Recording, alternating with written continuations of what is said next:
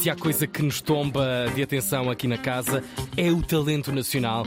Somos fãs do talento nacional. E adoramos quando esse talento é reconhecido, neste caso. Belcanto, o restaurante do chefe José Vilés, que foi nosso convidado. Sim, um convidado foi, é Sim, verdade. sim. Uh, subiu até a 25 posição do ranking The World's 50 Best, a melhor classificação de sempre para um chefe português, sendo que ele já, já estava incluído nestes 50 melhores do mundo, mas tinha ficado em 46 lugar, subiu até a 25, portanto, melhor posição de sempre. Uau! Querem saber quem é que ganhou o primeiro uh, Quem? lugar? Claro, já agora agora. foi o restaurante peruano Central, em Ah, Lima, Não gostei do que ver. seguido do Desfrutar, em Barcelona, e ainda do Diverso.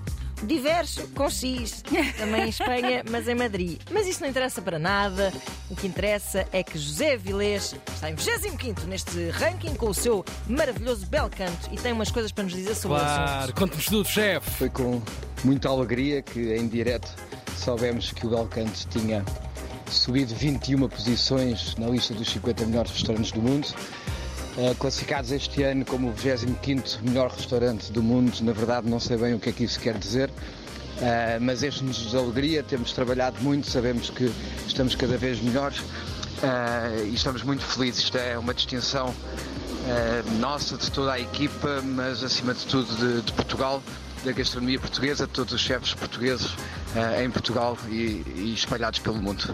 Muito obrigado, um abraço. Os nossos parabéns, José são As manhãs da 3. 3. as manhãs da 3.